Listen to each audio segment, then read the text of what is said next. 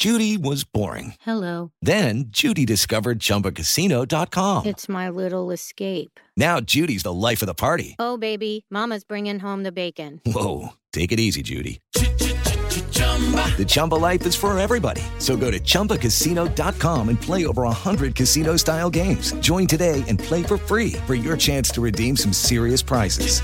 chumba ChumbaCasino.com. No purchase necessary. Void where prohibited by law. 18 plus terms and conditions apply. See website for details.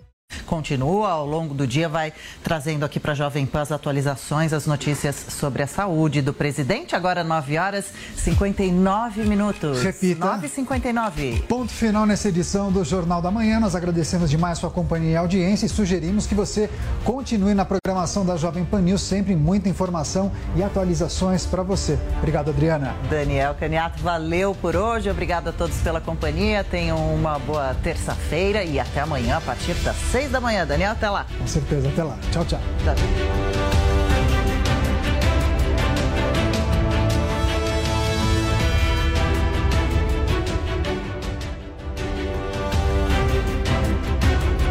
The Morning Show.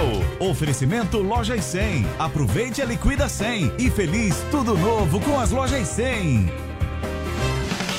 Ainda bem que tem. Ainda bem que tem. Ainda bem que tem o jeito fácil de comprar. Ainda bem que tem. Lojas sem preço baixo pra levar. Crediário promoção. Tudo que a gente sonhar.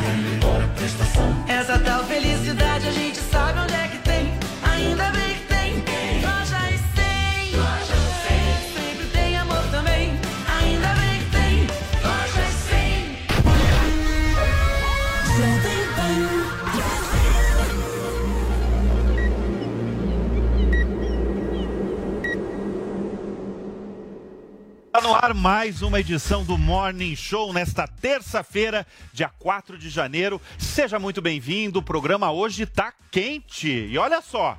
Ciro Gomes desafia Sérgio Moro para um debate fora das redes sociais.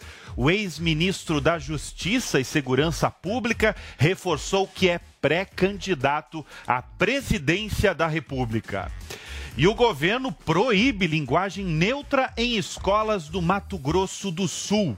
O secretário de Cultura do Estado de São Paulo, Sérgio Saleitão, estará ao vivo com a gente e vai falar sobre essa e outras polêmicas. O Rio de Janeiro e São Paulo avaliam condições para a realização do carnaval. Outras capitais já cancelaram os blocos de rua por causa da Covid-19. Esses e outros destaques vocês acompanham a partir de agora no Morning, Morning Show. E a hashtag de hoje, hein? Qual vai ser a hashtag de hoje? Para me auxiliar, sempre eu tenho a companhia da minha amiga Paulinha Carvalho. Ei, bom dia! Vamos para nossa hashtag para vocês interagirem hoje aqui com o nosso programa. Vale fazer GIF, vale fazer meme. É a hashtag Quero Debate, né? O Ciro tá querendo debate com o Moro. A gente vai contar um pouquinho dessa história para vocês, mas vocês podem promover outros debates aqui, chamar algum assunto para debate. Hashtag Quero Debate para você participar do Morning Show. Olha, e a gente já começa o Morning Show de hoje com o nosso quadro Não Convide para a Mesma Festa. Não convide para a mesma mesa de uma festa.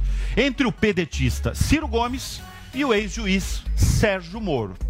Paulinha Carvalho quer dizer que o Ciro está desafiando o Sérgio Moro para sair do Twitter e debater cara a cara?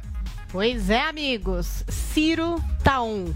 Né? Ele tava meio quieto ultimamente, não tava falando muito, mas agora ele resolveu falar. Então tudo partiu de um tweet do Sérgio Moro, que agora, já no começo do ano, em 3 de janeiro, foi lá e postou o seguinte: olha, para retomar o crescimento econômico, precisamos de um governo que faça reformas com ousadia, melhorar os serviços públicos, simplificar os impostos, estimular o emprego, reformar a educação, promover a inclusão, erradicar a pobreza e combater a corrupção.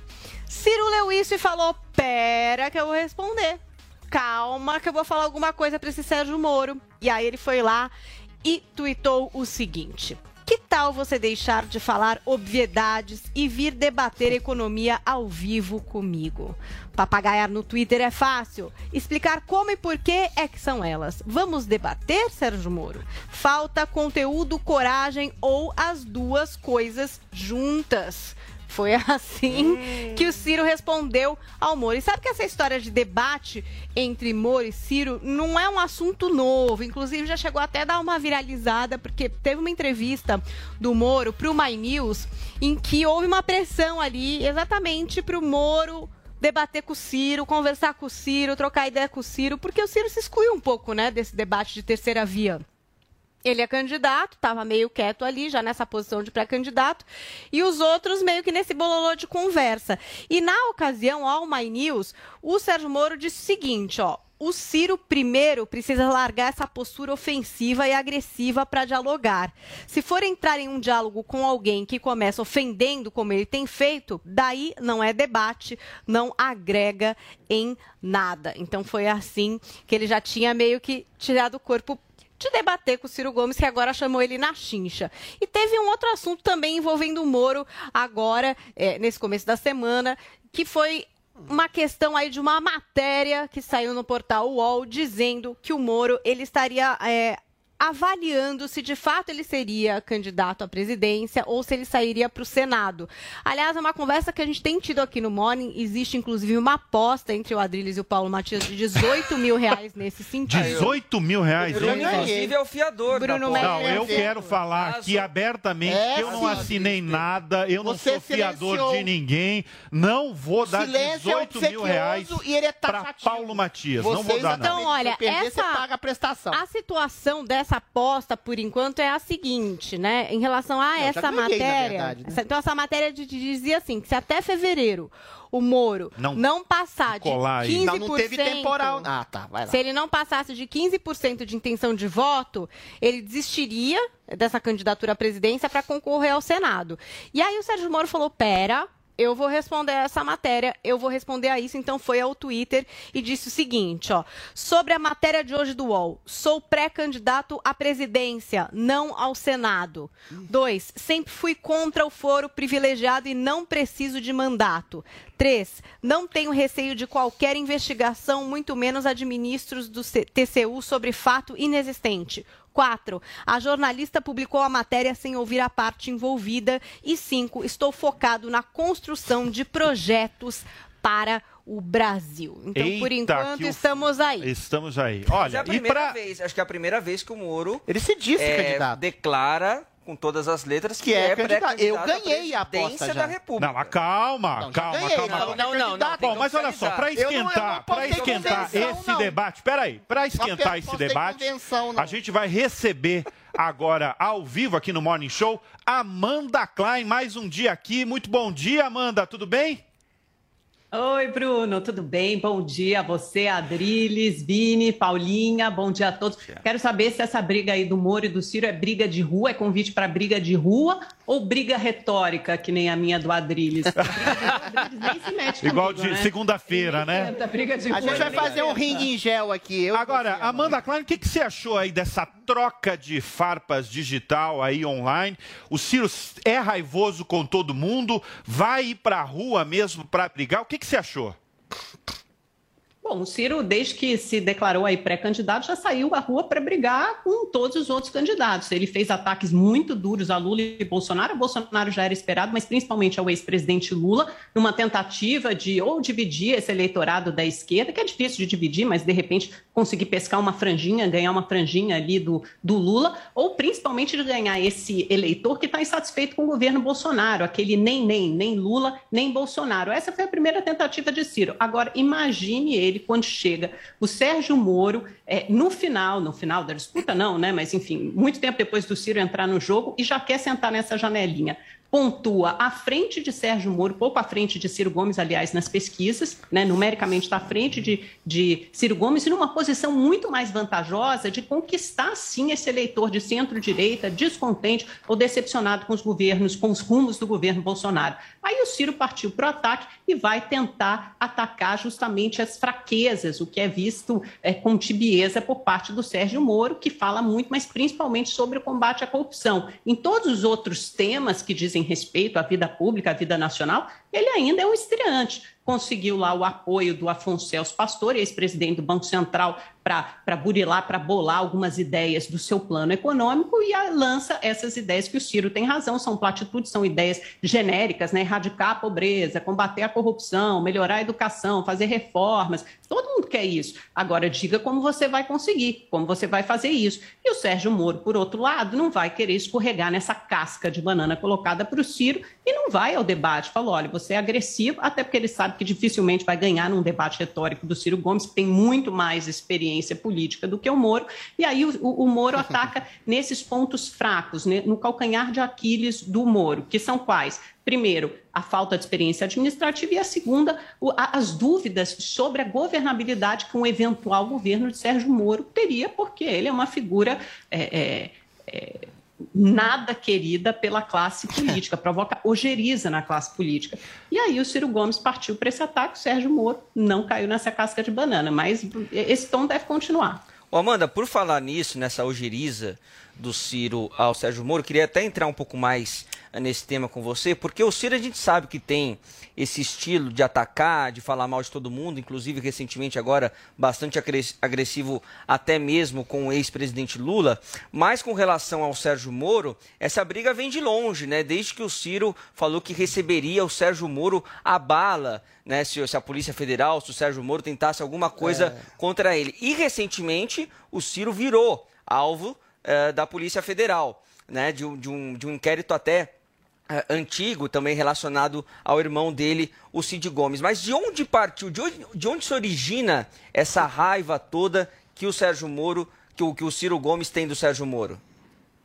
Acho que agora, Vini, é mera estratégia política. Como eu disse, é uma chance de você ter um ringue que está muito apertado, porque é uma eleição extremamente polarizada entre duas figuras nacionalmente conhecidas, é, Bolsonaro e Lula. E agora você entra num, num, terceiro lugar, num distante terceiro lugar, por enquanto, o Sérgio Moro. E aí a Paulinha tinha lembrado dessa reportagem ontem da, da Carolina Brígido, do, do portal UOL, dizendo que se o Ciro não atingir uns 15% mais ou menos até fevereiro, vai ter que abandonar a candidatura. E quem provavelmente ela ouviu, né? Quem são as pessoas que fazem esse tipo de elucubração? São pessoas do próprio partido, do próprio Podemos, que querem ter uma, uma candidatura presidencial competitiva. Senão, não faz sentido você torrar rios de dinheiro numa candidatura presidencial que não chegue ao, segundo turno. É melhor deixar esse dinheiro para os deputados. E o Ciro enfrenta essa mesma dificuldade, porque tem sido rifado por deputados do seu próprio partido também, o PDT, que fazem uma conta, um cálculo político parecido. Se ele não chegar é, é, em termos competitivos lá para fevereiro ou março, é melhor o PDT abandonar a candidatura, lembrando que isso já foi, essa hipótese já foi refutada pelo presidente do PDT, mas os deputados em off insistem, é melhor abandonar essa candidatura e focar em ampliar a, a base é, de deputados federais, a base no Senado, do que torrar dinheiro numa candidatura presidencial uh, que não, não, não, renda frutos. Adriles Jorge, muito bom dia para o senhor. Dia, o senhor está meio cara. caladinho hoje, não sei se é por conta. Ué, fui chamado. Não sei se é por conta da presença de Amanda Klein, mas eu gostaria de né? saber Gostaria de saber, Adriles Jorge, Oi. o que, que, você achou dessa declaração?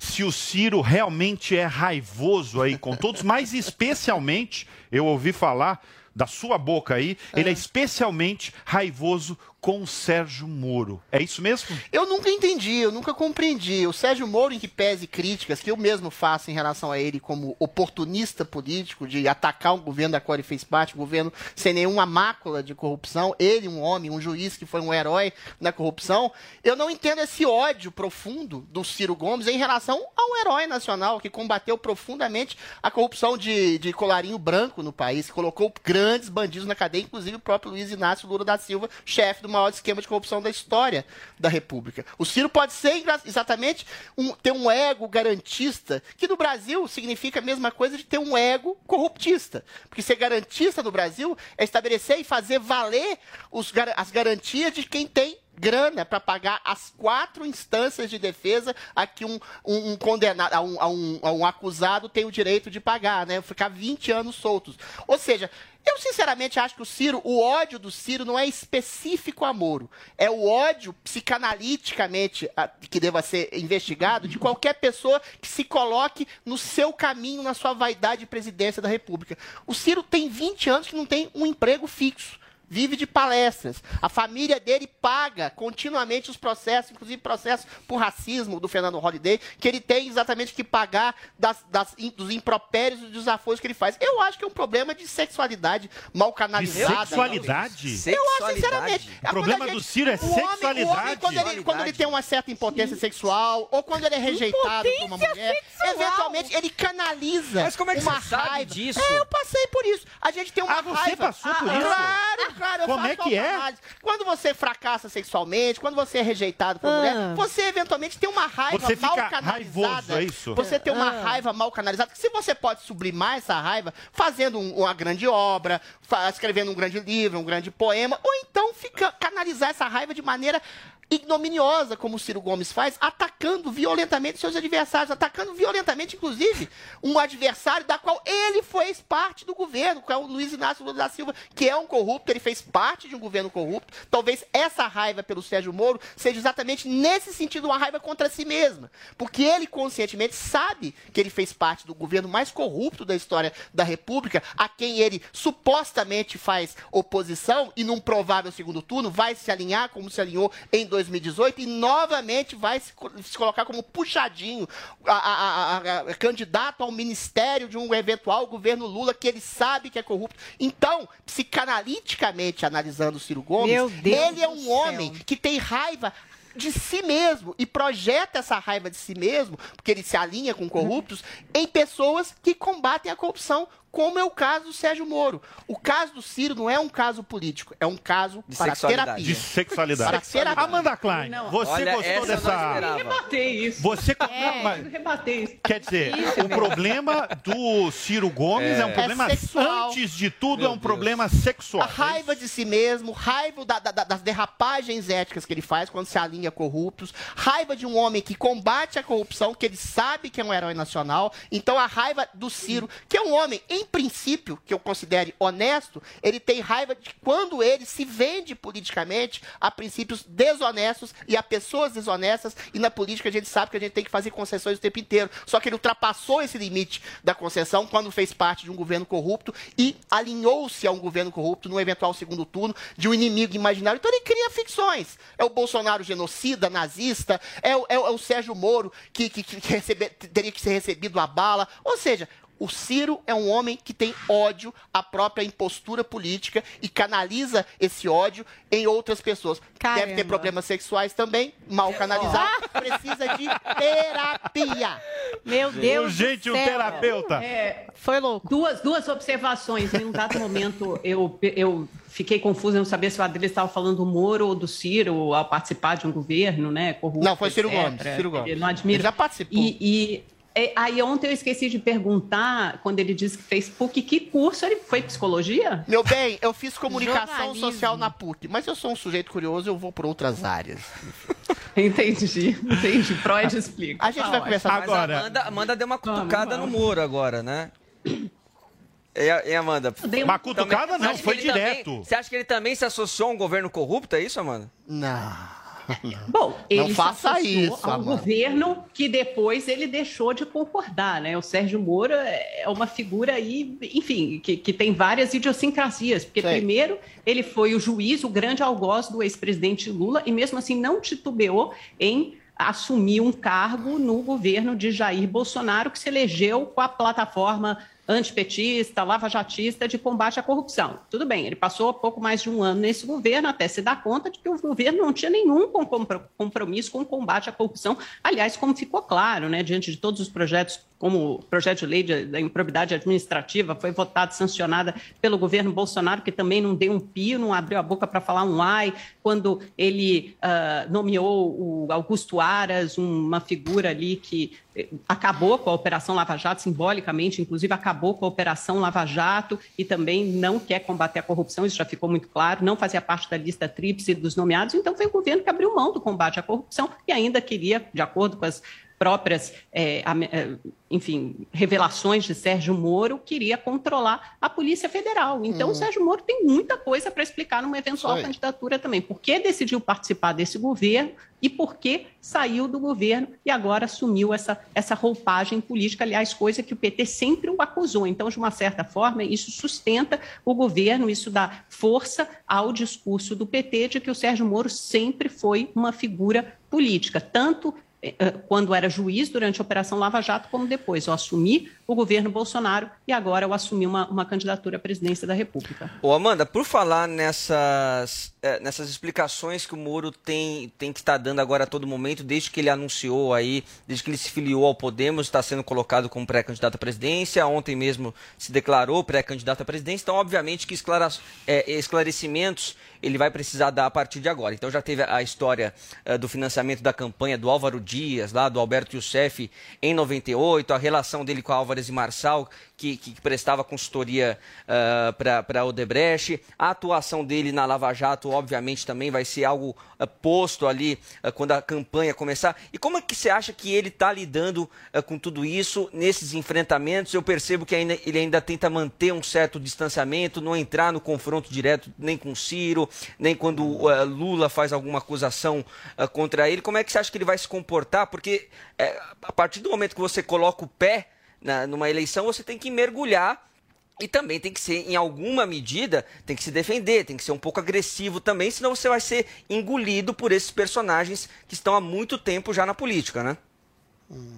É, o Moro até foi interessante, porque ele deu uma entrevista no finalzinho do ano passado no Jornal da Manhã, da, da qual eu participei, e, e, e, ele começou a ensaiar um discurso de que o Brasil tinha passado por dois governos que foram muito ruins e fizeram muito mal ao país, e aí ele fala não só do ponto de vista de corrupção e de combate à corrupção, tanto em referência ao governo Lula como Bolsonaro, mas também do ponto de vista econômico. Ele diz que o PT nos legou uma grande recessão dos governos Dilma e que isso começou a ser gestado ainda no finalzinho do segundo governo Lula, né? E depois ele fala do governo Bolsonaro, que também vai entregar um crescimento, a projeção de um crescimento medíocre para o ano que vem, da ordem de 0,36%, quando o resto do mundo e os nossos vizinhos sul-americanos, latino-americanos vão crescer muito acima disso e ainda teremos que contar com uma inflação razoavelmente alta. O Moro tenta achar um nicho, ele tenta achar um discurso para capturar, para cooptar é, é, esse eleitorado nem-nem, que não quer nem mais quatro anos de governo Lula, que eles que eles consideram uma volta ao passado, nem a continuação, a continuidade do governo Bolsonaro. Mas ele vai ter muita coisa para responder. Eu tenho dúvidas de como ele sairá. Ele vai ser duramente cobrado. Por enquanto, ele tem sido cobrado em algumas entrevistas de jornalistas, mas depois ele vai ter que futuramente participar, se mantiver de fato a candidatura presidencial, a participar de debates com outros candidatos, não só com Ciro Gomes, mas com outros candidatos. E ele vai ser duramente cobrado, porque eh, foi uma pessoa errática. Começou como juiz, foi ministro da Justiça da Segurança Pública, depois abandonou esse cargo e agora vai ser candidato contra o presidente do qual ele participou do governo. É. São muitas dúvidas aí que precisam ser explicadas. Olha, haja um, um media training e um bom cálculo aí de campanha, vai precisar. Adrilho Jorge, você acha que falta um projeto para o Moro? O que, que você acha? Eu acho que o Moro, infelizmente, sucumbiu a um projeto de marketing que quer empacotá-lo. Moro eu considero realmente um herói nacional no passado. Eu acho, inclusive, que não foi por um princípio de cálculo político que ele entrou no governo Bolsonaro, porque ele queria realmente combater a corrupção. E, em alguma medida, a Amanda e até o Vini têm razão na leniência do combate da corrupção feita pelo Jair Bolsonaro, sobretudo ao que tudo indica, para proteger o seu filho Flávio Bolsonaro. Só é injusto Moro dizer que é um governo que eventualmente tentou uh, aparelhar a Polícia Federal, fez denúncias de mal malfeitos do governo, não teve nenhum tipo de denúncia de corrupção diretamente vinculada a Jair Bolsonaro, convocou uma, uma coletiva de imprensa que disse que ia falar uma bomba em relação ao governo Bolsonaro, não falou rigorosamente nada, aí fica com essa pecha de traidor. Talvez no meio do caminho a sua vaidade tenha obstaculizado exatamente o seu princípio de combater a corrupção, que é o que ele fez muito bem no passado. Agora, como candidato, ele tem que, de alguma forma, sair desse pacote marqueteiro, estabelecer um princípio de atacar os verdadeiros inimigos que ele tem. Porque se Bolsonaro foi leniente em relação ao combate de corrupção, ainda não sendo corrupto, ele foi um ator passivo na destruição, no desmonte da Lava Jato. Quem foi um ator ativo nessa destruição, inclusive da destruição da reputação dele, Sérgio Moro, foi o Supremo Tribunal Federal, que praticamente massacrou a a possibilidade de combate à corrupção feita pela Lava Jato e a sua mesma a, a idoneidade. A idoneidade de Sérgio Moro. O que ele tem é que atacar violentamente, sistematicamente, o candidato favorito hoje à presidência da República, que é Luiz Inácio Lula da Silva, que foi o maior corrupto, é o maior corrupto vivo da nação, liberado pelo Supremo Tribunal Federal. Então, os inimigos de Moro, ele foca exatamente, oportunisticamente, no governo sem prática de corrupção, embora seja leniente em relação ao combate à corrupção, e deixa para trás Lula e o STF a quem faz críticas praticamente leves, falando que não vai demonizar a classe política. Não é que ele não tem que demonizar Lula. Lula é o demônio. Lula é o satanás da política brasileira, porque é o maior corrupto vivo da história da nação. Então o Sérgio Moro fica num discurso nem nem. Ele não agrada nem a direita, nem a esquerda e nem a qualquer pessoa que o perceba como herói no passado, mas que o enxerga, infelizmente, também como oportunista no presente. Bem, o debate está muito bom, a gente vai voltar daqui a pouco, mas agora a gente tem que ir lá para a porta do hospital Vila Nova Star, onde o presidente Jair Bolsonaro está internado. A Beatriz Manfredini está ao vivo com a gente e traz todas as informações. Bom dia, Bia. Bom dia para você, Bruno, para todo mundo aí no Morning Show. Olha, a gente tem atualizações né, sobre o estado de saúde do presidente Jair Bolsonaro. O último boletim que saiu agora pela manhã aqui do Hospital Vila Nova Star diz que a obstrução intestinal que ele tinha se desfez. O presidente Jair Bolsonaro respondeu bem aos medicamentos, então não tem mais essa obstrução intestinal e com isso ele não vai precisar mais da cirurgia, né? Tô, tinha uma, toda uma expectativa hoje de que a gente soubesse se ele ia ou não precisar ser operado. E aí quem chegou hoje aqui para fazer essa avaliação final no presidente Jair Bolsonaro foi o médico dele que o acompanha desde 2018, o doutor Antônio Luiz Macedo. Ele estava nas Bahamas, né, em viagem de férias, quando soube que o presidente Jair Bolsonaro não se sentia bem, estava internado. Então ele pegou um avião, chegou aqui eh, em São Paulo na madrugada de hoje, por volta das 6 e 10 da manhã, chegou aqui ao Hospital Vila Nova Star, na Zona Sul sul da capital paulista. Um pouco depois, então, da chegada dele, veio a notícia de que o presidente não precisaria de cirurgia e que ele está melhorando. Né? De acordo com esse último boletim médico, é, ele diz que o quadro clínico do presidente está evoluindo satisfatoriamente e que hoje ele começa uma dieta líquida. Apesar, então, dessa notícia de que não há mais obstrução intestinal e de que não precisará de cirurgia, ainda não tem previsão para que o presidente tenha alta aqui do hospital. A gente relembra, né, essa não é a primeira vez que o presidente tem um quadro como esse de obstrução intestinal. Em julho do ano passado, por exemplo, ele esteve internado também aqui no Hospital Vila Nova Star durante quatro dias com o mesmo quadro. Também naquela época teve um questionamento de se ele precisaria ou não de cirurgia. Ele também melhorou, mas por enquanto, então, nós não temos previsão de alta. E a gente lembra que o doutor Macedo acompanha o presidente desde 2018, que foi quando ele levou aquela facada durante a campanha presidencial Desde então, ele tem uma série de dificuldades aí e de sequelas nessa região do abdômen, né? Que foi onde ele sentiu dor no último domingo, estava em Santa Catarina de férias e acabou vindo às pressas aqui para o hospital em São Paulo, então, depois de sentir esse desconforto. Bruno. Obrigado, Bia. Bia, diretamente do Hospital Vila Nova Star, com as últimas informações do estado de saúde do presidente Jair Bolsonaro. Vini. É isso, Bruno. E ontem, em entrevista exclusiva ao Pingos nos Is, o senador Flávio Bolsonaro, filho do presidente Jair Bolsonaro, também falou um pouco sobre o quadro de saúde do pai. Vamos ver. O que, que acontece ali? Ele, quando bota aquela sonda pelo nariz, é para pescar lá o líquido de dentro do estômago, porque como toca o intestino, né, vai produzindo líquido, vai, vai acumulando, está entupido, aquilo vai enchendo o estômago, ele pode broncoaspirar aquilo e levar a uma situação muito mais grave. Então, aquele, aquele tubinho que vai é para desinchar o estômago, tirar o líquido que tem ali de dentro, já dá uma sensação de conforto um pouquinho melhor para ele. E, normalmente, as outras vezes foi assim, tento, a primeira coisa que se tenta é mudar a dieta dele. Então, uma, uma, uma dieta líquida, pastosa, gelatina, essas coisas, né? Para ver se o fluxo intestinal dele normaliza e, e aí volta a funcionar normal, ele tem alta. Né? Caso isso não aconteça, aí sim que você começa a pensar em fazer uma intervenção cirúrgica. Só que, mais uma vez, esse, essa confirmação não tem, é a torcida nossa aqui, e como, como ele teve que rasgar o, a barriga dele, né, de baixo do peito até lá embaixo no, no umbigo, e a parede do abdômen dele fica muito frágil, então ele tem que colocar uma espécie de tela é para proteger ali, separar o músculo dos, dos órgãos.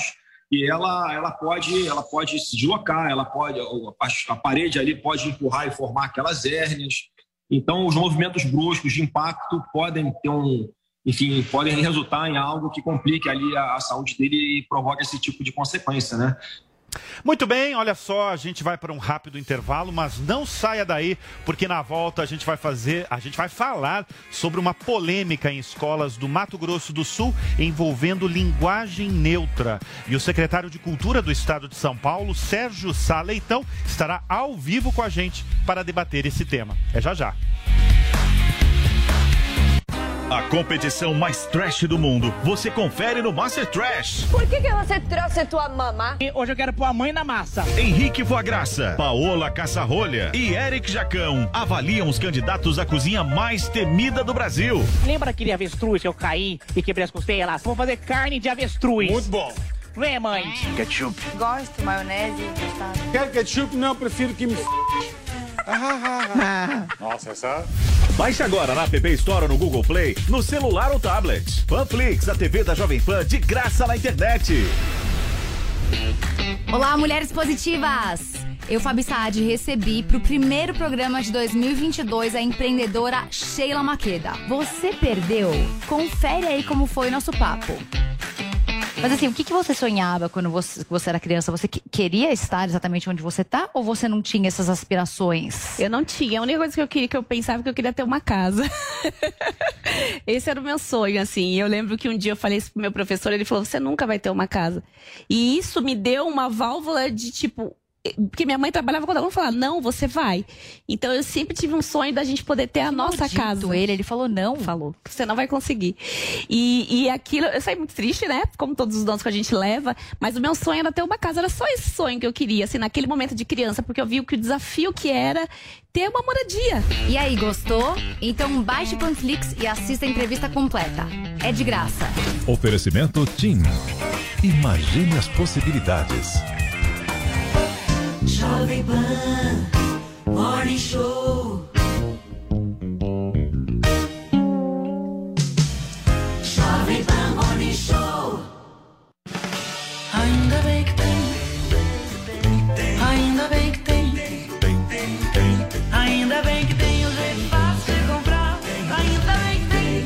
Lojas sem preço baixo pra levar. Crediário promoção. Tudo que a gente sonhar. Melhor prestação.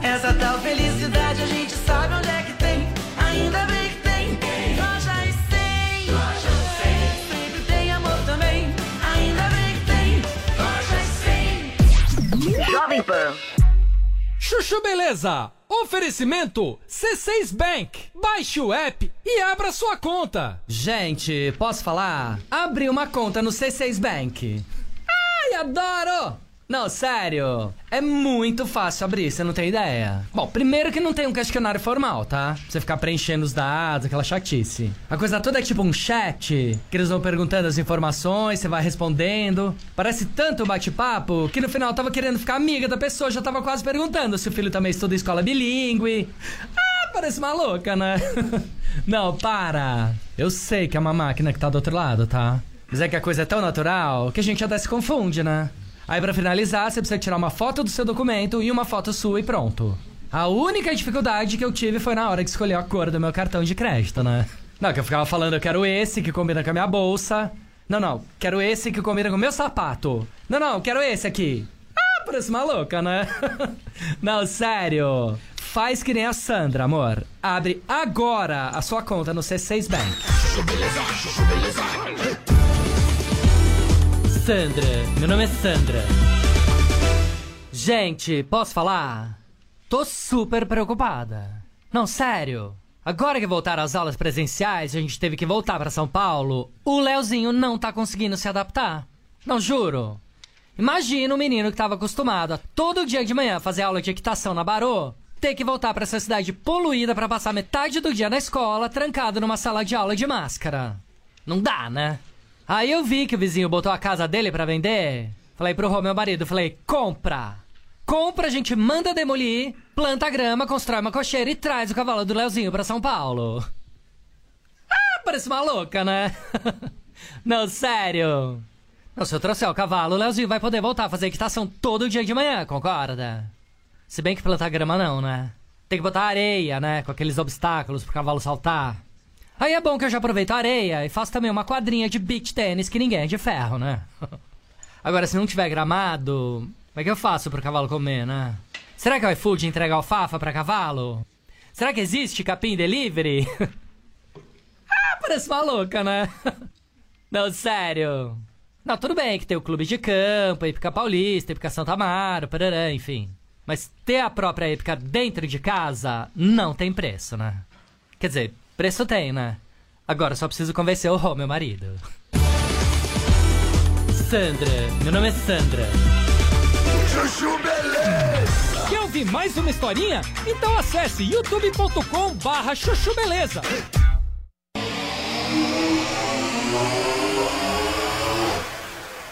É, deixa eu só interromper rapidamente, porque a gente está recebendo agora no Morning Show o pessoal do rádio. Da rádio, são 10h34 e a gente está falando sobre a linguagem neutra em algumas escolas em Mato Grosso do Sul. Pode continuar, Paulinho. Pois é, essa linguagem neutra, então, proibida em escolas no Mato Grosso do Sul e também em Rondônia. E aí a gente vai trazer aqui a opinião do único deputado que no Mato Grosso do Sul votou é, contra esse projeto de lei, que foi o Pedro Kemp do PT. Ele diz o seguinte, ó, primeiro porque no meu entendimento a Assembleia não tem competência para legislar sobre o uso da língua portuguesa. Segundo porque a língua é viva, sofrendo mudanças ao longo do tempo com a inclusão de novos vocábulos, alterando o sentido de outros, incluindo regionalismos, além de termos e expressões estrangeiras. Quem faz a língua é o povo que a fala. Não é possível proibir por lei que as pessoas se expressem como desejam. E aí a gente lembra de uma treta que envolve aqui o nosso secretário de Cultura do Estado de São Paulo, que está aqui para conversar com a gente. Então, teve lá um tweet do Gil Diniz que ele usou ali, todes, é isso mesmo, secretário? E o arroba do Sérgio Saleitão, em relação exatamente ao lançamento, aquele vídeo de lançamento do Museu da Língua Portuguesa, né, que incluía aí esse vocábulo, o todes. E aí o Sérgio Saleitão respondeu na ocasião, em julho de 2021, ao Gil Diniz. Ele disse o seguinte, ó, é isso mesmo, diferentemente de certas pessoas, a língua evolui e se transforma ao longo do tempo. Não gosta? Não use. A patrulha, aliás, tem efeito contrário, estimula o uso. PS. Bolsonaristas adoram criticar projetos culturais, mas são nulos para realizar nessa área. Curioso. Essa treta ainda foi longe ali no Twitter. Eu queria perguntar para o secretário se ele continua se posicionando dessa forma e que esse debate parece uma coisa que não acaba nunca, né, secretário? É algo contínuo. Queria que você atualizasse aqui. Continua a favor do Todes ali nessa questão, inclusive, é, do Museu da Língua Portuguesa, de estar incluído no lançamento do Museu da Língua Portuguesa? Bom, vamos lá. Primeiro, em relação eh, a esses projetos de lei que foram aprovados. Considero a aprovação deles inteiramente absurda. Nós estamos falando aí claramente de tentativas de censura. Né? Quer dizer, que as pessoas sejam, por meio de eh, leis, ainda mais leis eh, estaduais, impedidas de usar determinadas palavras na escola ou em qualquer outro lugar, isso aí configura claramente o que a nossa Constituição estabelece como censura prévia. E a Constituição é muito clara quando diz que isso não pode existir no Brasil. Portanto, esses projetos de lei me parecem completamente uh, inconstitucionais e certamente cairão aí eh, proximamente, né? Eh, porque afinal de contas nós temos justiça, nós temos Constituição, nós temos um Estado democrático de direito no, no Brasil. Em relação, Paulo, à questão lá do Museu da Língua Portuguesa, eu considero um assunto absolutamente menor. Né? Quer dizer, tentou-se criar uma polêmica a partir de um entre milhares de tweets feitos previamente ao lançamento do Museu da Língua Portuguesa. Único desses tweets que usou a palavra todos e era um tweet justamente para dizer que o museu é um museu inclusivo e que, portanto, estaria aberto a todos, todas e todes. Aquele tweet usa um a palavra toda e eh, também todas e eh, todos, né? Enfim, e se tentou criar uma falsa polêmica. Ora, a nossa posição é muito clara.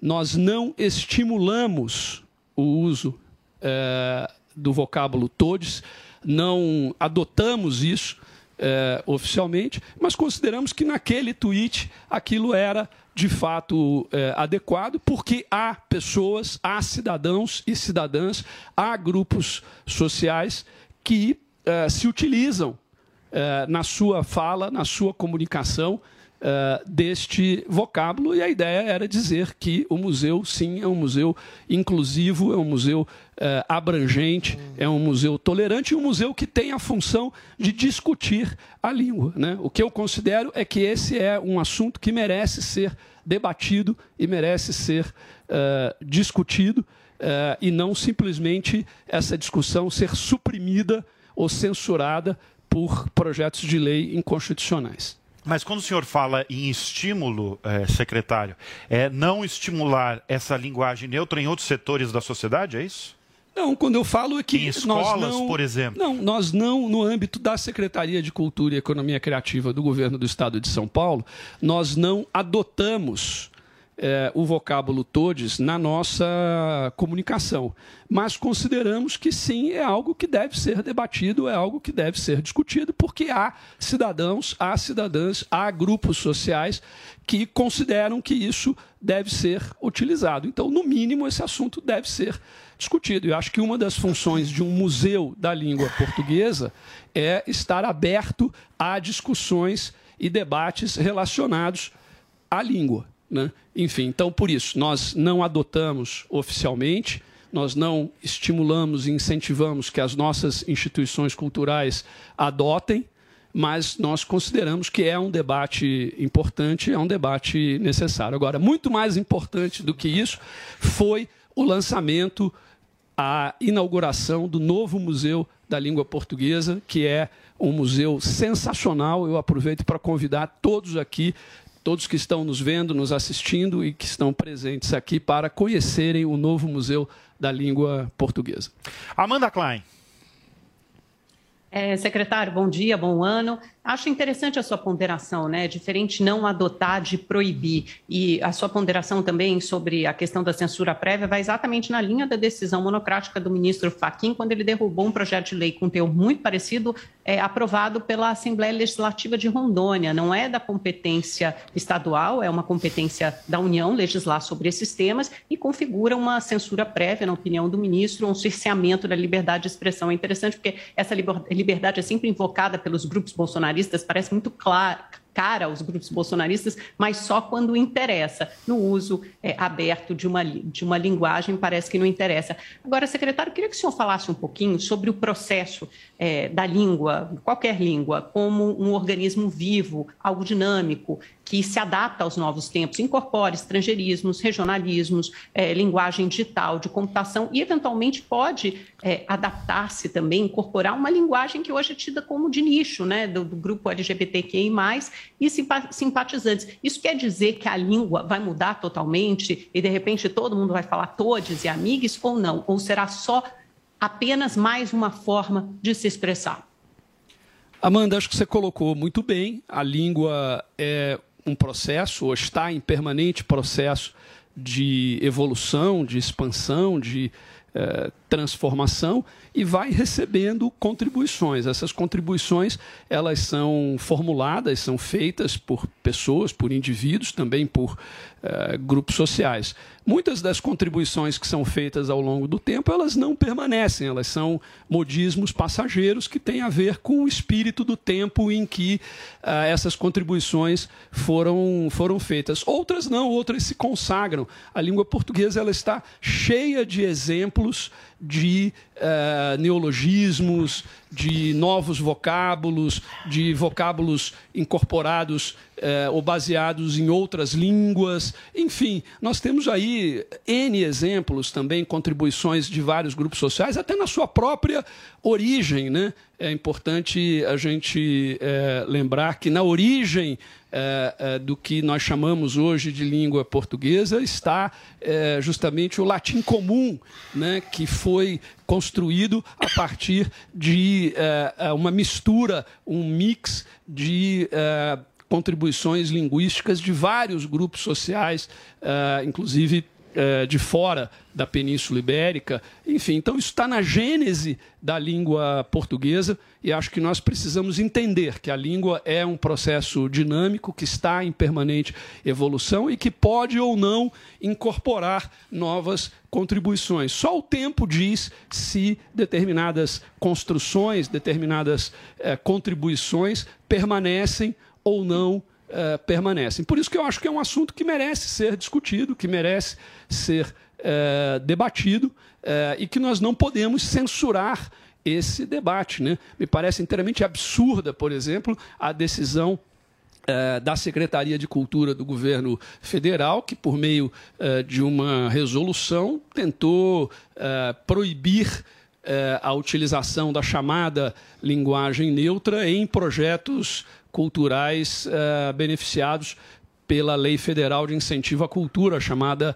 Lei eh, Rouanet. Quer dizer, um artista não pode utilizar uma palavra ou um vocábulo eh, que se inscreve dentro do que se chama aí de linguagem neutra em uma obra de arte. Eh, o museu não pode organizar um debate sobre este eh, assunto, com posições inclusive contraditórias, pessoas que são a favor, pessoas que são eh, contra. Quer dizer, isso se configura assim numa postura autoritária eh, de cerceamento da liberdade de expressão e de censura prévia. E acho que é isso que nós devemos debater. Muito mais importante do que se se deve ou não se deve utilizar linguagem neutra. O que me parece, nesse caso, mais importante é debatermos essa questão da censura prévia, do autoritarismo e da tentativa de supressão da diversidade da sociedade. Adrilho Jorges, agora a sua pergunta.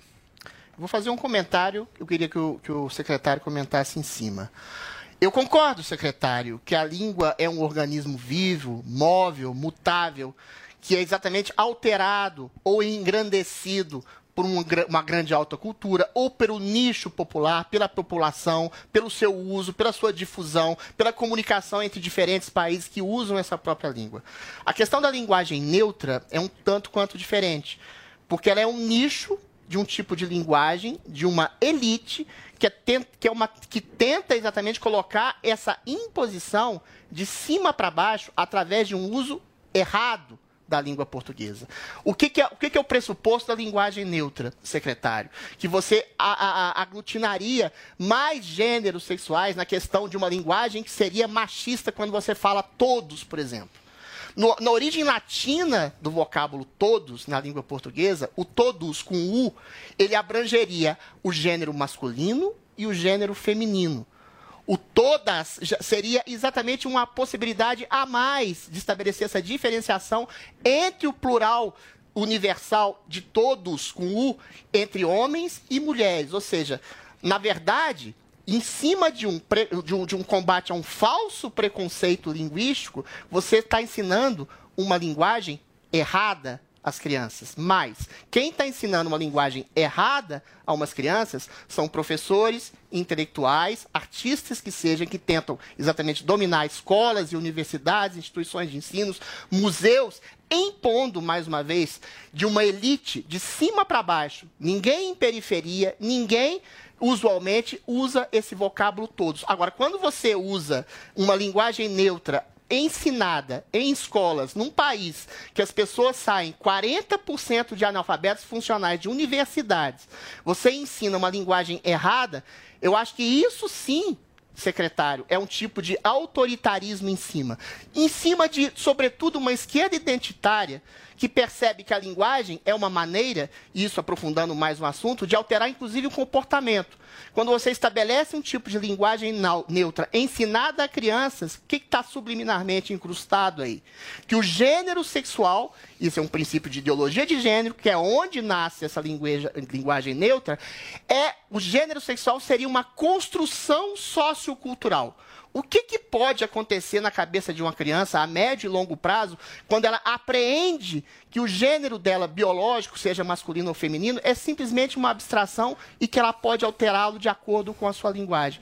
Então eu acho que o buraco é um tanto mais embaixo, secretário. Não é exatamente um povo que está alterando a linguagem, é uma elite, uma determinada elite que tem um nicho sociocultural ideológico preciso que quer exatamente ensinar. O senhor pode até divergir de mim em relação à questão do comportamento, mas a questão da linguagem é clara. Todos, em relação ao pronome neutro, é uma linguagem errada, não é um neologismo. O todos abrange homens e mulheres. A linguagem neutra é uma linguagem, sobretudo, errada. E eu acho muito complicado, secretário, quando o Museu da Língua Portuguesa, que prima exatamente pela linguagem culta, pela linguagem popular, pela adaptação da linguagem ao longo do tempo, ensina um vocábulo completamente errado. Todos já abrangem homens e mulheres. Quando você fala todos e todas, você está fazendo uma redundância. Quando você fala todos, todas e todos, você está ensinando uma linguagem errada às nossas crianças. Secretário, tem alguma coisa para falar? Para responder? Olha, eu acho que essa, Adriles, é a sua opinião e é importante que você tenha um espaço democrático para colocar a sua opinião. Seria importante, acho que vocês ouvirem aqui alguém que seja um defensor do uso da linguagem neutra, certamente terá argumentos tão consistentes quanto os seus para defender essa ideia. Eu apenas quero dizer o seguinte, que toda inovação toda transformação da língua, ela sempre surge a partir de um indivíduo ou de um grupo de indivíduos, portanto, a partir eh, de eh, um nicho. E depois ela se torna ou não se torna eh, hegemônica, ela é ou não é adotada por todos. A língua, ela tem, na sua essência, a sua chamada norma culta, a linguagem eh, escrita, assim como também tem a fala coloquial. Né? E há uma série de supostos erros que são comuns e presentes na fala coloquial que, porventura, com o passar do tempo, podem ou não ser incorporados pela norma culta. Nós temos aí eh, N exemplos na literatura. Aliás, N exemplos também de vocábulos que nós poderíamos eh, mencionar aqui. Eu vou falar apenas um que eh, não tem nenhum tipo de eh, debate ideológico envolvido. Né? Eu acho que assim, assim como você, Adriles, atribui à defesa da linguagem neutra um sentido ideológico, eu acho que na sua argumentação também há um sentido ideológico eh, muito Não, forte. não, não, não é Mas se nós, eh, se nós É contra a pensarmos- ideologização da linguagem, só que eu estou Não, não é, mas, mas há uma visão ideológica Lógico também na sua argumentação. secretário. Mas, de é uma linguagem maneira, equivocada na sua origem. Não, mas olha só, vamos tirar, é, é, enfim, o- um, a um vocábulo primeiro. onde há um sentido ideológico tão claro, tão nítido, e vamos, por exemplo, falar da contração de para com o, ou de para com a, pro e pra. Tudo bem, porque é a mesma coisa. Não, não é a mesma É a coisa. mesma coisa. Não é Isso a mesma surgiu coisa, como um erro gramatical. Secretário, Isso foi próprio da essa linguagem contração, oral. Isso foi incorporado a linguagem é pela viva, chamada A linguagem é incorporada da até, até através de supostos erros gramaticais. A linguagem culta se mistura à linguagem popular. A poesia altera, subverte de alguma forma a linguagem para linguagem transformar em outra coisa, para significar mais coisas, para expandir. A questão que se coloca é: essas mudanças surgem no seio da população. No seio de grandes artistas, inclusive, como em Guimarães tá Rosa, dizendo que faz que neologismos maravilhosos. Os membros da Deixa comunidade deixa. LGBTQIA+, não são não cidadãos? são membros da comunidade LGBT. São cidadãos que estão todo o direito de fazer estabelecer. Primeiro, todos os membros da comunidade LGBT não são amplamente favoráveis ao uso da linguagem neutra. Quem fez, quem principiou o uso da linguagem neutra são intelectuais que são, são líderes de comunidades LGBT que não falam por toda a comunidade LGBT, que fazem defesa ideológica de um princípio de ideologia de gênero. Ou seja, o que o senhor está falando quando a- a- a contração do para junto com o o é uma coisa que nasce no seio da população. Agora, quando existe um líder de um tipo, de um nicho de população que é absolutamente válida, mas esse nicho da população não necessariamente se identifica com essa palavra de um líder, e esse líder, por exatamente estabelecer vínculos intelectuais, ideológicos em universidades, escolas, instituições de ensino, museus e outras coisas, impõe de cima para baixo um tipo de linguagem equivocada gramaticalmente, aí não é uma coisa que nasce no seio da cultura popular. É uma coisa que se tenta impor através de um ínfima, uma ínfima elite intelectual que tem uma ideologia precisa e tenta ensinar um princípio equivocado. Eu já disse aqui que na origem latina é equivocado essa coisa de um preconceito machista linguístico na linguagem às crianças. Esse é o ponto, de- secretário. Paulinha Carvalho Posso, quer. posso só falar uma coisa? É. Diga lá, diga lá. Fala, pode falar, Amanda. Não, é, só, só para rebater algumas coisas, o, o seu comentário também está impregnado de ideologia. Não, é anti-ideológico. De cima para baixo. Eu quero Não, deixar para as pessoas fazerem a lei- mudança linguística. Quando você vota uma lei para proibir as pessoas de, de, de falarem de determinada Não, são as forma... pessoas, são os professores. E quando você... Você adota um discurso falando Tá ideologia de gênero, que não é verdade. Você chama É isso verdade. de identidade de gênero. Então você já a subverte coisa. completamente a concepção, o conceito desse discurso. Se isso é adotado por um nicho da comunidade falante, ela só vai ser adotada, incorporada à língua, se a maioria dessa comunidade falante, se todos nós incorporarmos eventualmente essa mudança linguística. Mas isso é E aí ensinado sim em todas vai as ser escolas, vai ser incorporado de alguma Espera E quem vai decidir isso, basicamente, é o tempo e é a população. Se a população vai incorporar ou vai adotar essa nova forma de falar ou não. Os neologismos, as gírias também são erros. São, tem uma série de erros gramaticais na forma como a gente se comunica hoje, se expressa por WhatsApp, né? É, abreviações o tempo inteiro, neologismos. Isso também pode ser considerado um erro gramatical. Agora você vai é, partir lá da origem do latim, da origem da língua portuguesa. Só que o problema é que as comunidades, hoje, os participantes dessa comunidade falante, não se sentem mais representados por essa língua. E se a língua é um organismo vivo, é por isso que elas se transformam. Quando você faz uma pesquisa, por exemplo, e fala ah, todos, é, quando você só usa todos, muitas pessoas da comunidade, da população, têm a percepção de que é uma referência somente Mas é uma percepção errada, Amanda. Então, se você mas é a percepção que as pessoas têm. não e a pode língua é estabelecer usada um preconceito em cima de um erro. Se é uma percepção errada, as pessoas adotaram e adotam cada vez mais qualquer palestra da qual você participe. Hoje todo mundo usa, todos e todas, para incluir homens e É mulheres. Porque é uma língua feita eminentemente por homens e que agora tem que incluir Não, o não é. pluralismo da sociedade, da população. Homens, mulheres, negros, gays, LGBTQIA+.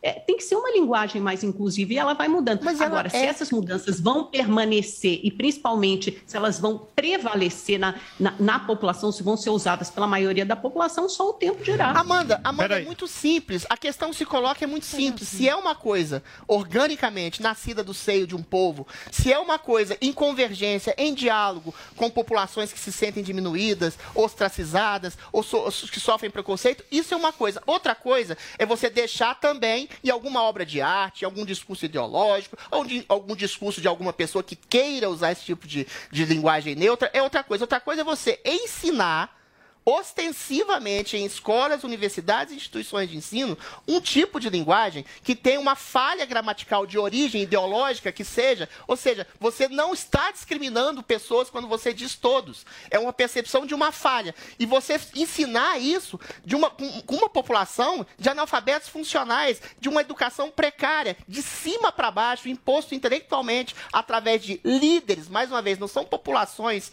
que são segregadas, são líderes específicos, intelectuais e elitistas que querem disseminar esse tipo de coisa em escola. Eu sou contra a proibição de qualquer tipo de vocábulo em qualquer tipo de discurso. O que eu acho temerário é você estabelecer isso de cima para baixo ensinando crianças em escolas um tipo de linguagem. Agora vamos ouvir a um Paulinha. gramatical Ok, na sua ok. origem. Não, queria mudar um Fala aí, pouco o Paulinha. assunto, porque eu acho que esse é meio eterno, né? A gente É. tem discutido ele esse ano inteiro aqui no Morning Show e não chegamos a conclusão nenhuma a respeito, porque cada um, de fato, tem um entendimento a respeito disso. O é, Sérgio Saleitão já esteve no Morning Show em 2017, quando era ministro da Cultura do governo Temer. E aí eu estava revisitando um pouco essa entrevista e ele estava contando ali é, em relação à Ancine, né? Então, na época, o que, que aconteceu? O desligamento de algumas pessoas que, de acordo com o então ministro, eram ligadas ao PCdoB, e essas pessoas foram substituídas por outros que tinham perfis mais técnicos e tal. E eu me lembro, eh, ministro, de você estar dizendo ali de despolitizar a cultura. Né, de trazer um debate que não era radical, de construir pontes. Eu queria saber eh, agora o que é que você acha que a gente avançou, regrediu em relação a isso, estando no governo Bolsonaro, a gente estando agora sob o governo Bolsonaro.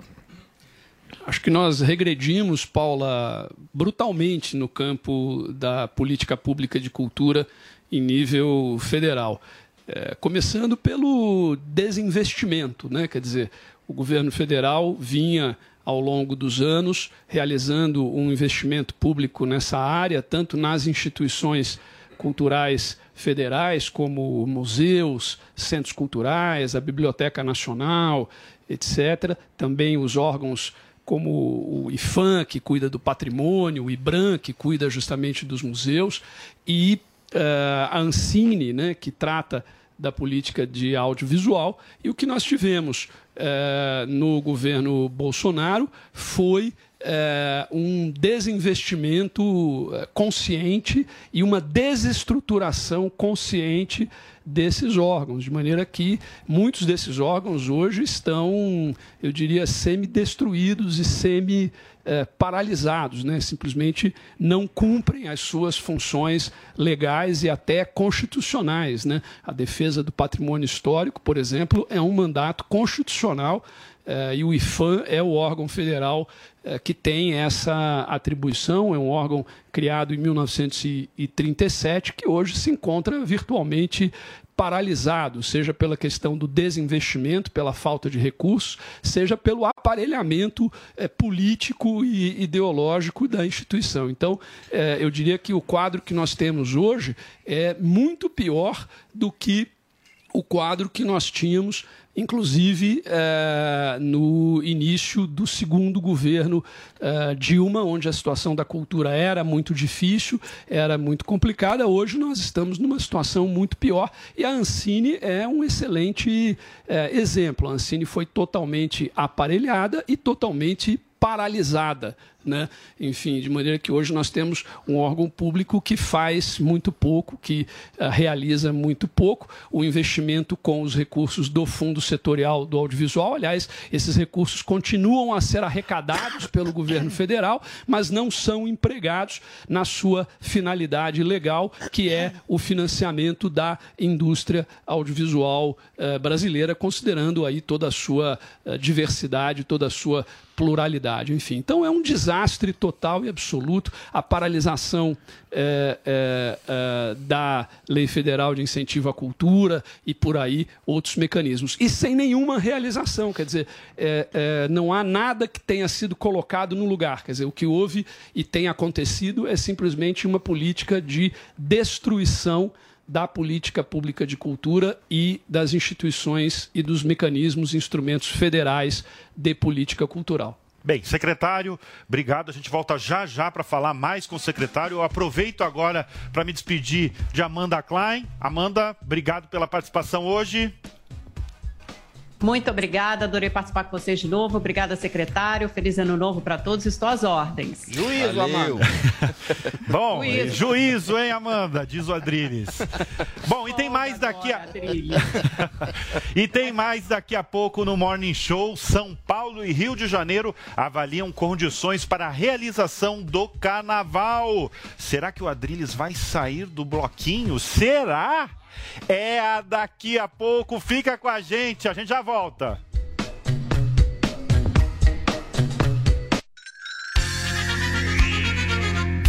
A Jovem Pan apresenta Conselho do Tio Rico. Senhoras e senhores, meu nome é Daniel Zuckerman e esse é o Conselho do Tio Rico aqui na Jovem Pan. Obrigado pelo convite, tô adorando esse programa, tá bombando. Ó, vou falar, a gente foi lá no Rubaiá, você não tá andando, a gente foi comer uma feijuca impressionante, hein, tio? Que isso? É, é verdade, a feijoada ali é destroçal. Não, mas é impressionante, tem uma comitiva de garçom, metre, a galera. O que, que você faz? Você vai dando gorjeta também o Silvio Santos que eu percebi, É né? óbvio, é de 500 em 500. Você vai dando a grana, né? Muito importante, pô, achei bonito. É claro. Tio, é o seguinte, vamos falar agora bonito. Tem muita gente que escuta o seu conselho aqui na Jovem Pan. Eu quero um livro. Toda vez a gente vai poder falar aqui, me fala um livro que transformou É, sua vida. eu recomendo- Pro cara que tá escutando a gente. Eu recomendei já várias vezes esse livro, é até repetitivo, mas ele é essencial. Eu ganhei do Marcel Teles. Boa. Um livro chamado O Obstáculo é o Caminho. O Obstáculo é o Caminho. É, de um cara chamado Ryan Holiday. Tá. Obstáculo é o caminho. Ele, ele fala das dificuldades e como passar pelas dificuldades. Ou seja, tem que tomar muita porrada pra Muita crescer. porrada. E o Marcel Teles é um cara que me presenteou, ele adora dar livro. E Tá. quando eu ganhei, eu falei, ah, esse livro aqui deve ser mais de um.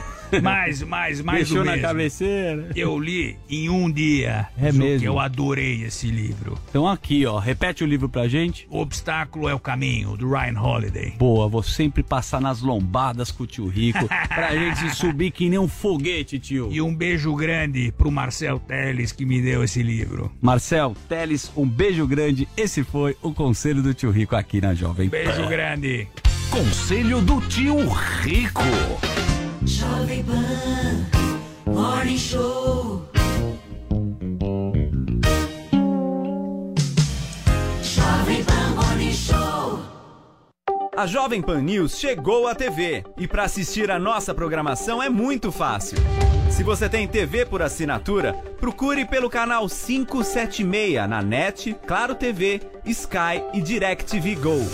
Pelo canal 581 na Vivo TV ou também pela Oi Play. Já na Parabólica é só sintonizar o canal 7 digital. Mas se você quiser assistir na palma de sua mão, no celular ou tablet, é só baixar o Panflix na sua loja de aplicativos e assistir 24 horas no mundo todo.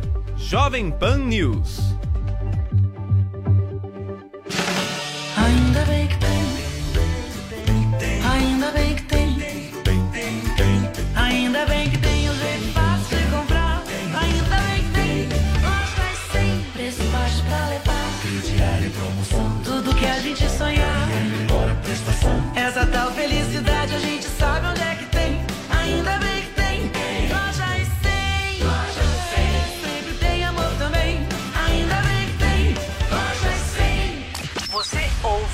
Melhor rádio.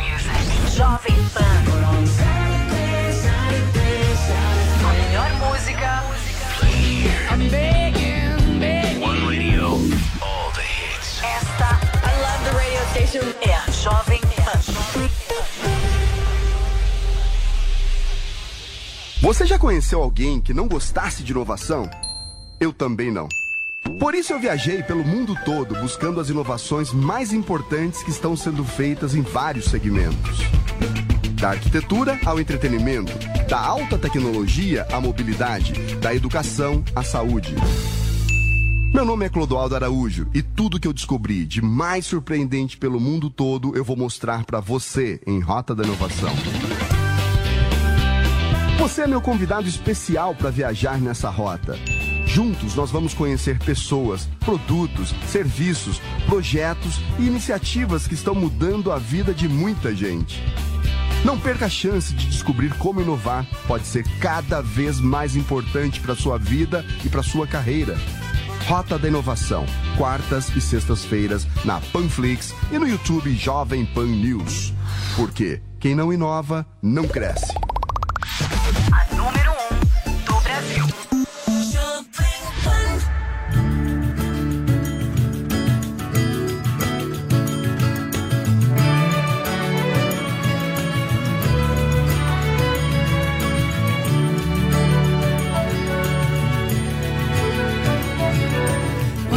Você pensa que tá tudo errado e negativo e que ainda vai piorar, piorar.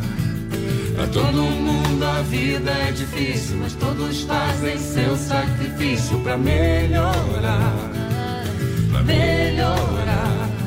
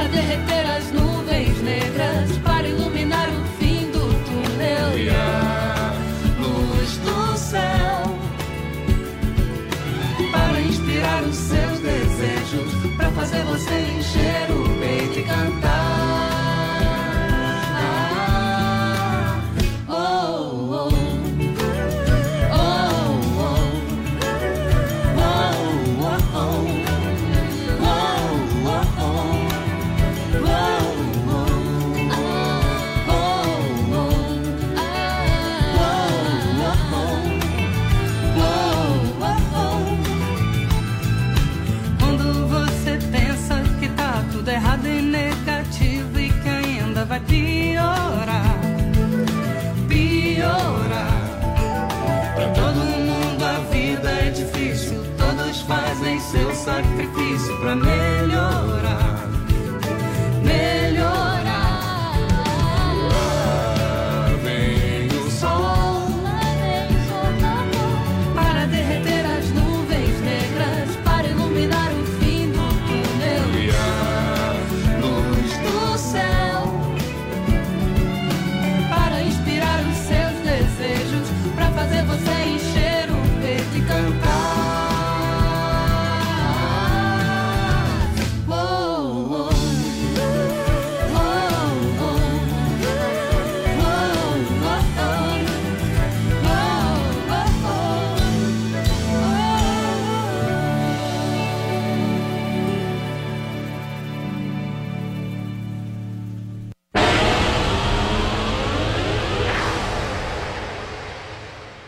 vivo aqui de Ipanema, na zona sul do Rio de Janeiro, local tradicional onde acontecem esses blocos de carnaval.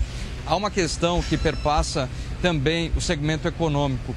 Foram investidos mais de 40 milhões de reais dos patrocinadores em todo esse investimento né, que permeia os bairros aqui da Zona Sul e na estrutura que é criada para que esse evento possa acontecer. Só que a gente vive um momento difícil aqui no Rio de Janeiro. São 121 casos suspeitos da variante Omicron aqui que estão eh, sendo avaliados e o sequenciamento vai ser encaminhado para Fiocruz e também vivenciamos um momento difícil em, eh, em relação à questão da gripe, né? Falávamos inicialmente aí que era o surto e as autoridades consideraram agora já uma epidemia. São mais de 25 mil casos registrados. Portanto, também há uma outra questão importante a ser ressaltada, que na segunda-feira a vacinação contra a gripe foi encerrada aqui no Rio de Janeiro. Foram criados cinco postos de saúde para atender essa demanda, mas só agora em abril devem chegar novas doses. Portanto, muitas questões a serem tratadas com a Secretaria Municipal da Saúde, também com o Comitê Científico e outros representantes da área da saúde. O resultado sai na semana que vem para que as escolas aí também possam se É. organizar. A ocupação dos, ah, dos hotéis aqui no Rio de Janeiro já, che já chega a 96%, muitos turistas aqui. Isso também vai dar uma resposta a esse segmento aí que com certeza cresce bastante se esse evento acontece. Bom, obrigado, Matheus Coelzer, diretamente do Rio de Janeiro, para falar justamente dessa reunião que acontece hoje para decidir se vai ter carnaval no Rio. E se o Rio vai decidir hoje, outras capitais já definiram o cancelamento do carnaval de rua. É isso mesmo, Beatriz Manfredini?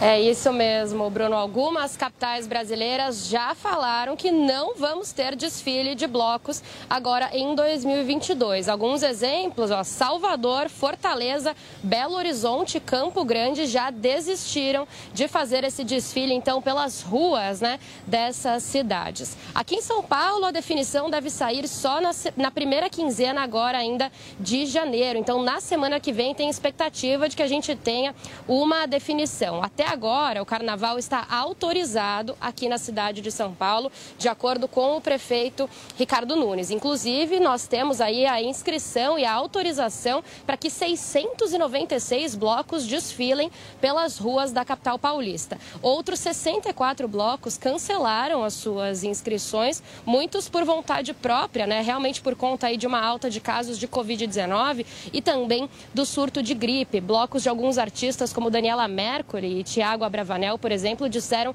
que não vão mais participar, mesmo que a gente realmente tenha esse desfile dos blocos aqui nas ruas da cidade de São Paulo. O que diz o prefeito Ricardo Nunes é que essa decisão depende do cenário epidemiológico, né, e que será uma decisão tomada pelas autoridades de saúde aqui da cidade, mas a gente deve ter mesmo uma resposta na semana que vem. Além então de São Paulo, que ainda está com essa indefinição, e dessas capitais que já cancelaram o desfile dos blocos, eu tenho, por exemplo, aqui também o exemplo de Curitiba, que já definiu que terá um carnaval online mais uma vez, e Maceió, que diz que vai definir essa situação até o fim do mês agora de janeiro. Bruno. Obrigado, Beatriz Manfredini, com as últimas notícias aí sobre carnaval. E eu aproveito a presença do secretário de Cultura do Estado de São Paulo, Sérgio Sá Leitão, para questionar justamente como o Estado de São Paulo está se organizando em relação ao carnaval deste ano. Muito bem, Bruno.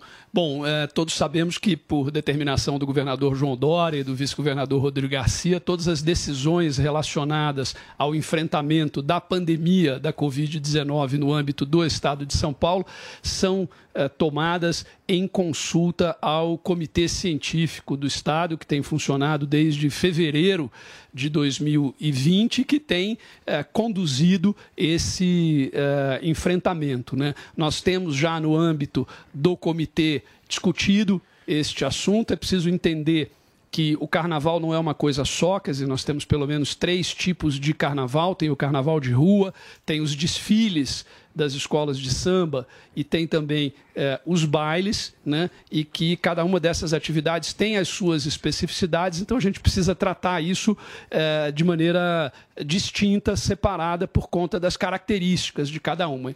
Esse assunto vem sendo discutido, o comitê está fazendo o acompanhamento dos dados aí da evolução eh, da pandemia e as decisões relacionadas a este assunto serão tomadas eh, na, na, na hora certa. Vini. Secretário, mudando um pouco de assunto, ontem aqui no Morning Show nós falamos sobre uma premiação que teve eh, na TV Globo e a humorista Tata Werneck venceu eh, o prêmio de melhor humorista. E aí no discurso dela, ela aproveitou para fazer um desabafo sobre a cultura brasileira. Eu queria ler esse desabafo e saber a opinião uh, do senhor sobre o que pensa Tata Werneck. Ela disse o seguinte: Nesse momento em que a nossa cultura também é muito discriminada, jogada de escanteio, pouco incentivada, é quase um crime fazer cultura no Brasil.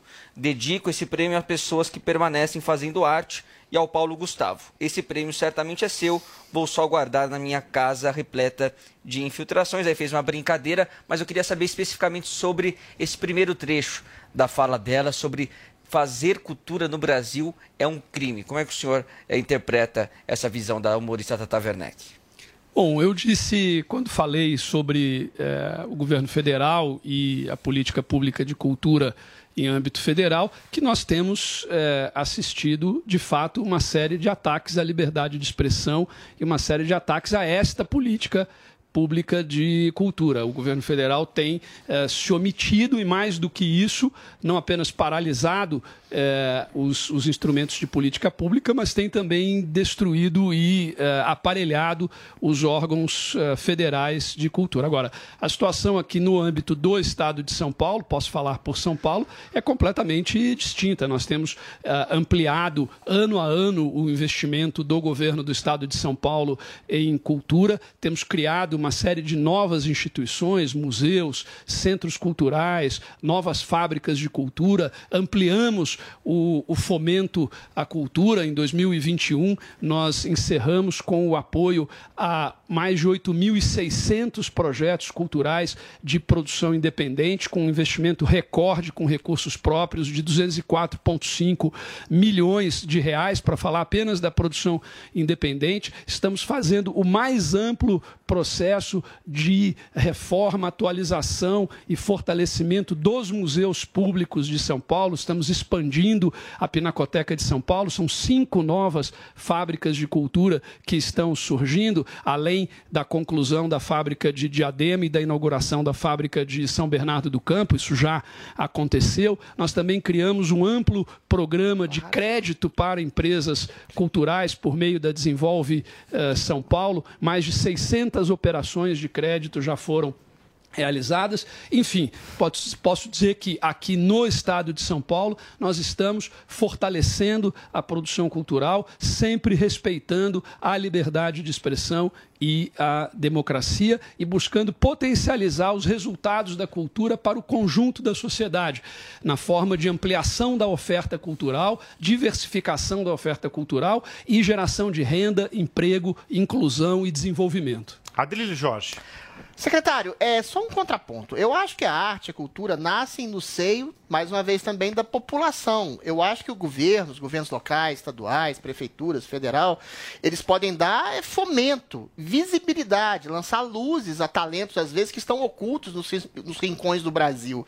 E eu acho estabelecer um princípio de, não de propaganda ideológica, mas de contra-propaganda ideológica, por exemplo, não dá para um governo fazer, incentivar um filme sobre Marighella, que é um, um terrorista notório, eh, que nunca foi negro, por exemplo, que é exatamente um assinte ideológico e contraditório à própria história, estabelecendo um nicho ideológico. Nesse sentido, acho que o governo tem toda a razão ou toda a liberdade de não é que censure um filme desse tipo, é não dar dinheiro para um filme desse tipo. Estou dando um exemplo do Marighella, como posso dar outro. Não pode Eu ser acho que o critério, né? exatamente, técnico, calma, critério. o critério tem que ir para além da ideologia, mas é muito, muito difícil estabelecer um princípio de avaliação técnica de uma obra de arte, de um filme, de uma peça de teatro, sem estabelecer um critério de avaliação subjetiva daqueles que estão no poder. A gente tem um governo que se considera conservador e é muito difícil estabelecer um governo conservador ou um governo progressista que não exatamente dê margem a projetos que se alinhem de alguma forma aos princípios e valores defendidos por esse governo. Mas não é essa a pergunta que eu quero fazer.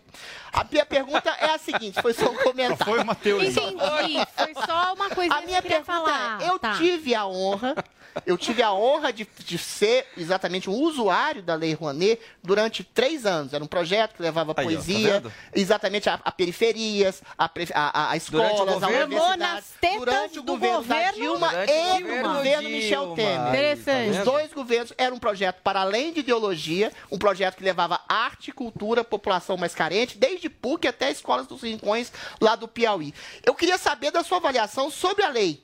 Porque eu fui uma exceção, graças a Deus, não cobrava dinheiro. Agora, o problema é exatamente quando você estabelece um projeto e vai no Ministério da, da, da- Cultura e pede, ou a Secretaria de, uma Cultura, e pede a- e consegue aprovar seu projeto, que pode ser bom ou ruim, mas consegue aprovar. Mas quando você vai captar captar patrocínio, as empresas e, e o mercado preferem muito mais patrocinar alguém, sei lá, aleatoriamente estou falando, a Cláudia Leite, que dá uma visibilidade muito maior a essa empresa que está patrocinando, do que um artista, um poeta, um artista circense, alguém que não tem a mesma visibilidade da lei. Então eu queria saber se há alguma possibilidade de modificação da lei, se há algum tipo de lei cultural de incentivo no estado de São Paulo que dê, que fomente a visibilidade a artistas não consagrados. Porque a Tata Werneck fala que é um desmonte da cultura, mas ela tem visibilidade. Se ela fizer uma peça, um filme, uma novela que seja, todo mundo vai ver e ela se sustenta sozinha através da própria arte, da própria luz, do próprio talento e da visibilidade que ela tem. O que, que um governo pode fazer no sentido de incentivar pessoas que não têm a mesma iluminação midiática que tem a Tata Werneck e que possam ser contempladas com uma lei que seja eficiente no sentido de dar vazão a esses artistas que estão escondidos nos rincões do país? Adriles, eu acho que aqui em São Paulo nós temos bons exemplos em relação a isso, quer dizer, de como fazer uma política pública de cultura que seja verdadeiramente inclusiva e que produza resultados para o setor cultural e para a sociedade. Nós temos a lei estadual de incentivo à cultura, que prevê dois mecanismos. Um mecanismo de fomento indireto, ou seja, parecido com a Lei Rouanet, mas com o ICMS, onde você tem um mecanismo de decisão compartilhada entre o poder público e as empresas, que são as geradoras né, do ICMS, e nós temos o PROAC Editais e o Juntos pela Cultura, que são mecanismos de fomento direto, ou seja, com recursos ah, orçamentários. Nós temos procurado fazer uma descentralização desse investimento, de maneira que em 2021 nós tivemos 58% dos recursos alocados, por exemplo, em projetos do interior do Estado. A realidade não era essa anteriormente. Né? Então, estamos descentralizando os recursos, ao mesmo tempo que estamos aumentando os recursos e também a abrangência desses mecanismos. O que me parece ideal para a política cultural é que haja, no que diz respeito ao fomento, um equilíbrio entre o fomento indireto via incentivo fiscal, que me parece bastante interessante como mecanismo de política pública, e o fomento direto Uh, ou seja, com recursos orçamentários, porque no caso do fomento direto, nós podemos ser ainda mais, uh, digamos, inclusivos e mais abrangentes em termos do que é financiado do que é apoiado. Além disso, claro, nós temos procurado fortalecer imensamente as instituições públicas de cultura, os museus, centros culturais, salas de espetáculos, os conservatórios, o projeto Guri, enfim, que são instituições e programas que trabalham com essa dimensão da inclusão uh, social, além, claro, da promoção de desenvolvimento e da disseminação de uma oferta cultural eh, plural e democrática. Paulinha Carvalho. Secretário, agora é, a gente tem o centenário da Semana de Arte Moderna, né? Que aconteceu em 1922, ali entre 11 e 18 de fevereiro. Desde o ano passado, várias atividades vêm acontecendo aqui no estado de São Paulo em comemoração. Eu quero saber se tem alguma coisa bastante específica agora para esse período de fevereiro, quando de fato a gente comemora esse centenário.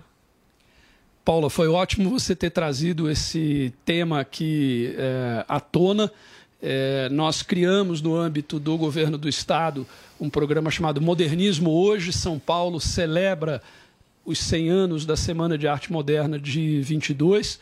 A ideia é trazer para a agenda da sociedade os artífices do modernismo e também as contribuições do modernismo para a cultura brasileira, naturalmente que atualizando isso e discutindo o legado do modernismo. E nós temos mais de 100 ações, mais de 100 eventos, espetáculos, programações previstas no âmbito das nossas instituições culturais, dos nossos uh, museus, centros culturais, etc. E nós criamos também uma agenda chamada Tarsila, que reúne toda a programação, não só apenas aquela que nós estamos fazendo no âmbito do Estado, mas também de outros entes do poder público, da sociedade civil, das empresas, das ONGs, enfim, etc. Essa agenda é uma agenda online que já está disponível, que reúne toda essa programação. Eu vou dar aqui rapidamente um aperitivo daquilo que eu acho que vai ser um dos pontos altos da programação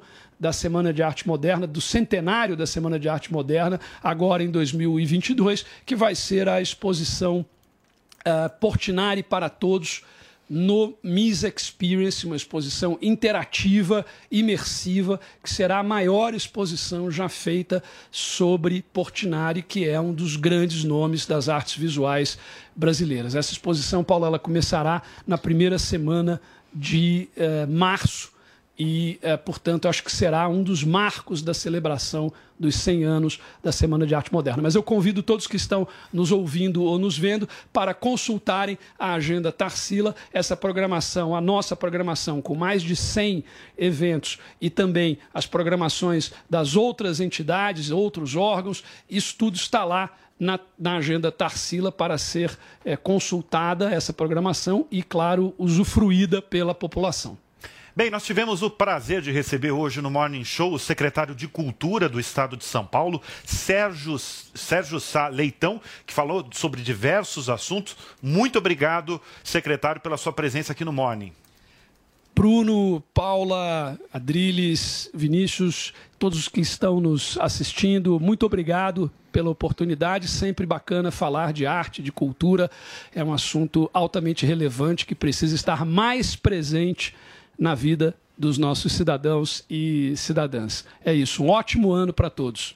E antes de encerrar, nós vamos Paulinha, direto para Paulinha Carvalho para saber o que as pessoas estão falando nas redes sociais do Morning Show. Diga lá, Olha, Paulinha. eu queria dar um salve especial pro nosso departamento não oficial. Acho que devia até oficializar esse departamento, Vini, em 2022, que é de Olha charges lá. digitais e memes, que é que é o tiozão Games, que participa sempre do programa. Mandou um primeiramente feliz ano novo, segundamente quero o debate de Adriles Jorge e Amanda Klein ao vivo e a cores Isso a gente quer também, semana. E ele fez uma montagem muito bonita, onde a Amanda Klein está com uma roupa estranha, conversando com a Adriles.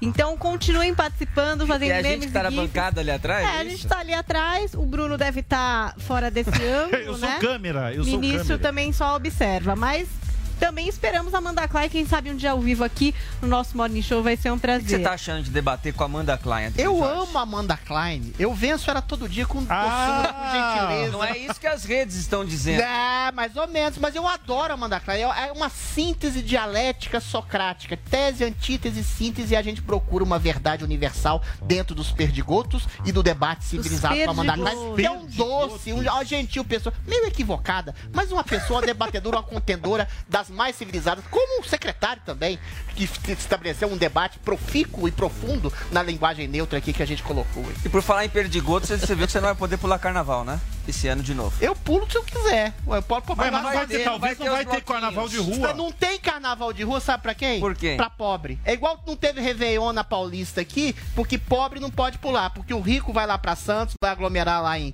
no, no litoral, vai aglomerar em clubes, em casinhas festivas. A prefeitura te- tem prejuízo todo ano em relação ao Réveillon, então elas, eles inventam esse pretexto da Omicron, de novas cepas que nunca chegam, com números baixando, de morte, internação, de sintomas muito mais leves e tranquilos. Aí é uma, é uma- é uma garantia para os governantes falarem: olha, estou trancando a população para salvar vidas, enquanto os ricos, inclusive governantes, vão para outros lugares, outros países, outras cidades, pulam carnaval, parar nunca lambem sovaco, talvez- e a É. população pobre se ferra. Então É talvez assim. teremos o bloco do Adriles Eu na vou rua. lamber sovaco esse ano. Pessoal, a gente Saúde vai mental ficando e por liberdade. aqui. Muito obrigado pela sua audiência, pelo seu carinho. A gente volta amanhã com o Morning Lamber o Show. sovaco. Agora 11h31. Um. Bom dia pra você, uma ótima terça.